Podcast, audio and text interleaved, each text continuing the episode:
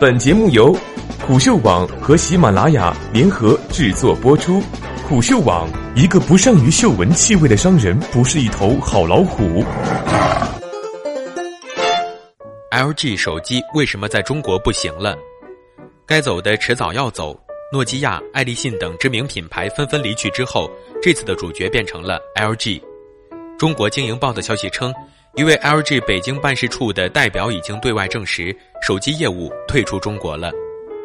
令人唏嘘的是，几年前还是全球手机市场占有率排名前三的 LG，为何如今在中国市场会败得如此狼狈？LG 官方给出的说法是受到国内品牌的强大冲击。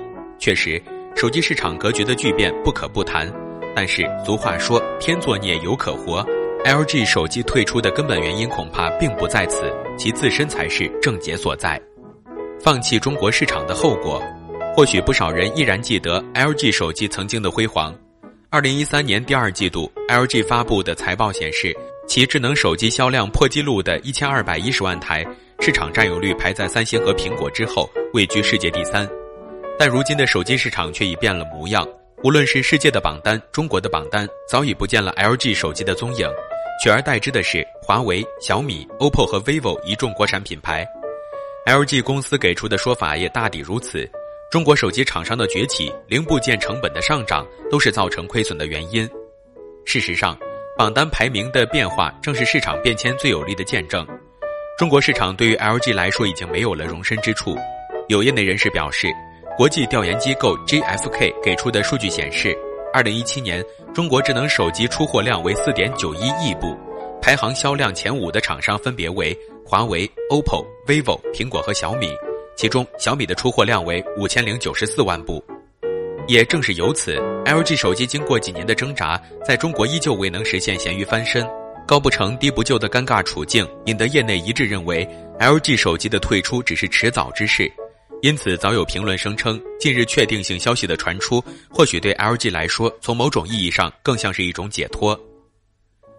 自杀式的表现，对于 LG 手机退出的这一消息，网友们惋惜之余，给仍然活跃的中国市场的手机厂商们也提了个醒：不想重蹈覆辙，就要对中国市场表现出诚意。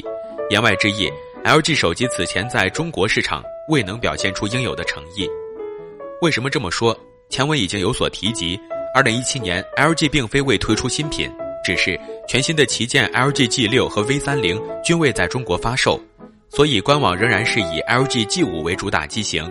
有分析师表示，旗舰机选择放弃中国市场，已经无疑是在为全面退出做试探，并且官网更新不及时的问题，自 LG 步入中国市场之时就已经出现。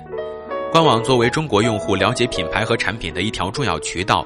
如此不上心，也难怪时至今日，仍有不少的中国用户对 LG 的概念依然停留在家电之上。其次是在广告投放之上，LG 也没能表现出应有的诚意。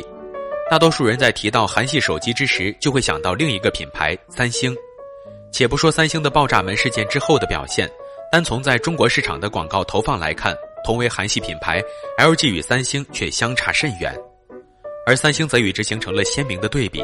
三星 Galaxy S8 系列推出了新的铂艮红配色，迅速在电视、网络社交媒体以及线下户外进行了一波广告投放，取得了不错的传播效果。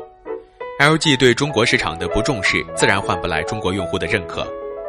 手机厂商除了要用好产品说话之外，完善的营销网络也是必备的。然而外界并没有看到 LG 在中国市场这方面的努力。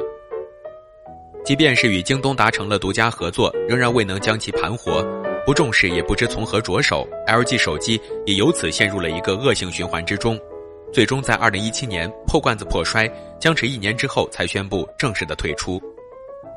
用户体验成为了压死 LG 手机的最后一根稻草，在智能手机已经演化成为我们日常生活中一个重要工具之时，用户体验自然也就成为了人们购机时考核的标准之一。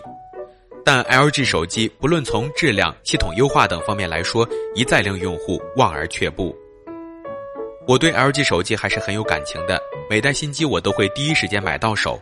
但不得不承认的是，近年来 LG 每代手机都会出现一些这样那样的问题。一位 LG 手机的铁粉告诉业界风云会，除了质量问题，LG 手机的系统负优化也是饱受诟病。卡出翔、续航尿崩等等，都是在各大论坛和贴吧能够看到的高频词汇。此外，LG 手机甚至还因为后续系统的更新较难，而被用户戏称为“有爹生没娘养”。市场声量本就越来越小，仅有的用户口碑也变得越来越差。有鉴于此，LG 手机的退出似乎就成了情理之中。业内异类的结局，作为一家国际主流厂商，LG 手机近年来的产品其实一直都处于非主流的状态。LG G 三的后置按键，G 四的皮质后盖，G 五的模块化，V 系列的双屏，乃至坚持多年的可拆卸电池设计，这些都令 LG 手机成为业内的一个异类，显得不合时宜。但也正是这个异类，曾经做出了世界首款搭载 3G RAM、实现相机激光对焦、搭载1.6大光圈相机的智能手机。然而，这些创举只能让 LG 辉煌一时，却又由于种种的原因屡遭滑铁卢。糟糕的市场表现让其退出中国市场，在世界范围内更是从巅峰时的前三一再下跌。此事的连锁影响也十分明显。二零一七年火了一度的十八比九的全面屏，外界公认这一潮流是三星等厂商带起，但全球首款采取这一屏幕比例的 LG G 六却成为了炮灰，鲜有人将其提起。因此，无论是从中国还是世界市场来看。